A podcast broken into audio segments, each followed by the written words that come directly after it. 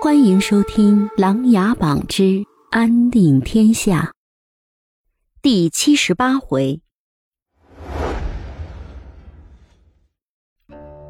琅琊阁书香阁里，令臣阁主坐在阁正中，所有的主事的琅琊子弟分列两边，萧庭生和陆远等人也站立于其中，等着阁主开口。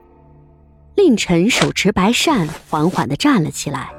他环顾了书香阁里的人，开始说道：“从先祖创建琅琊阁以来，至今未曾有人被杀。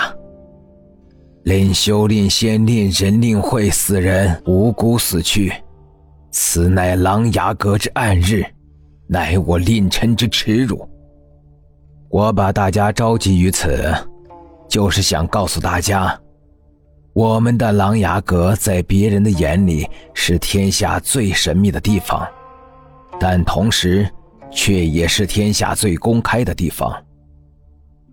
世上凡是听过琅琊阁之名的人，都知道它位于琅琊山顶，是一处美轮美奂的风雅庄园，园内亭台楼阁，秀女灵仆。原外一条宽阔的石板主路蜿蜒而下，直通山脚的官道。天南海北、水陆两行的人都可以很轻易的到达我们这里，也可以很随意的入他的门庭。我们琅琊阁对来客几乎没有其他任何的限制，就算是这样明明白白的敞开在天下人的眼前，迄今为止。也尚无一人能够弄清楚我们是怎样的一个组织，究竟是如何运作的。只要带着足够的银子进入到狼牙阁内，就能得到满意的答案。这么多年，没有一次倒过招牌。令臣拿起小桌上的一杯茶，一饮而尽，继续说道：“大梁还未建国时。”我们的先祖就早已经在狼牙山顶修好了狼牙阁，不过那时候并不是做着现在的事情，而是为来往的商客提供歇脚住店的。由于琅琊山风景秀丽，又有了琅琊阁，来往的人便越来越多，琅琊阁的生意越来越红火。同时，天南地北来的人总是聚在一起，相互聊着天，打听着事。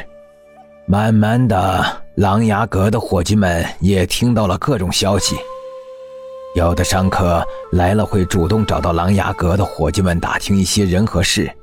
有钱的主儿得到消息后一高兴，便会拿一些银两作为报酬赏给伙计。先祖看到后，知道这是一个赚钱的生意，慢慢的就明码标价，招募一些人，开始各地收集各种消息。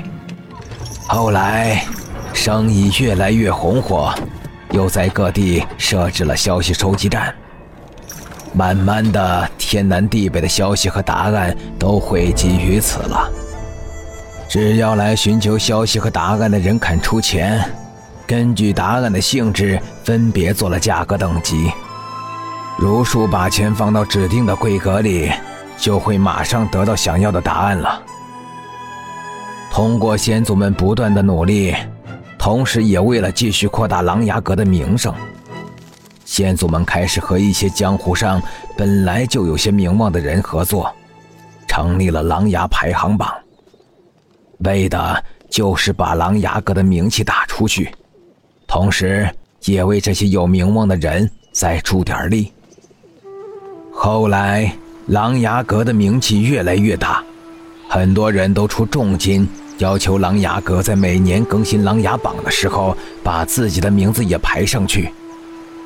为了满足这些人的需要，同时也为了回馈这些人对琅琊阁的支持和信任，先祖们就根据当时的情况，罗列出了天下十大高手排名、天下十大帮派排名、天下十大富豪排名、天下十大美人排名。天下十大公子排名。后来，一些朝堂人士纷纷重金求排名，先祖们为了避免参与朝政带来的灭顶之灾，就向天下正式公布了琅琊阁的宗旨，那就是只摄江湖，不摄朝政。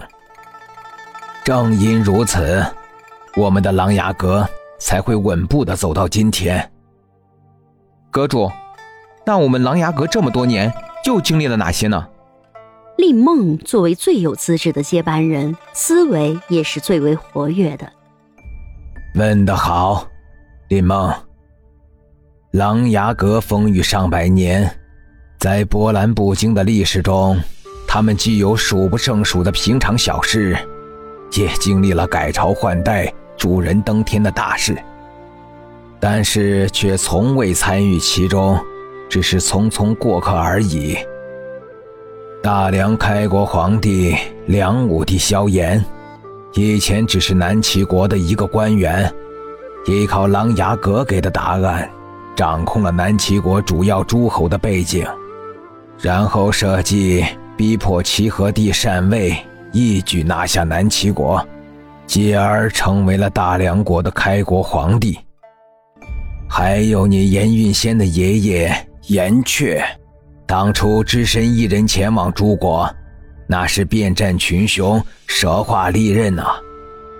你们殊不知，此去之前，依靠我们琅琊阁的答案，对诸国的情况可是如数家珍，知己知彼，才会有后来的舌战群雄啊。大梁南境南楚侵扰不断，云南穆王府依靠从我们琅琊阁买的答案。一路南下，扫平了南楚。后来，穆王府对我们琅琊阁崇拜之至，派了王府子弟前来学艺。还有曾经的江左盟，依靠我们的消息，成为了江湖第一大帮派，笼络各路豪杰，一举助力梅长苏，帮助萧景琰，成为了皇帝。本集故事播讲完毕，欢迎订阅与分享。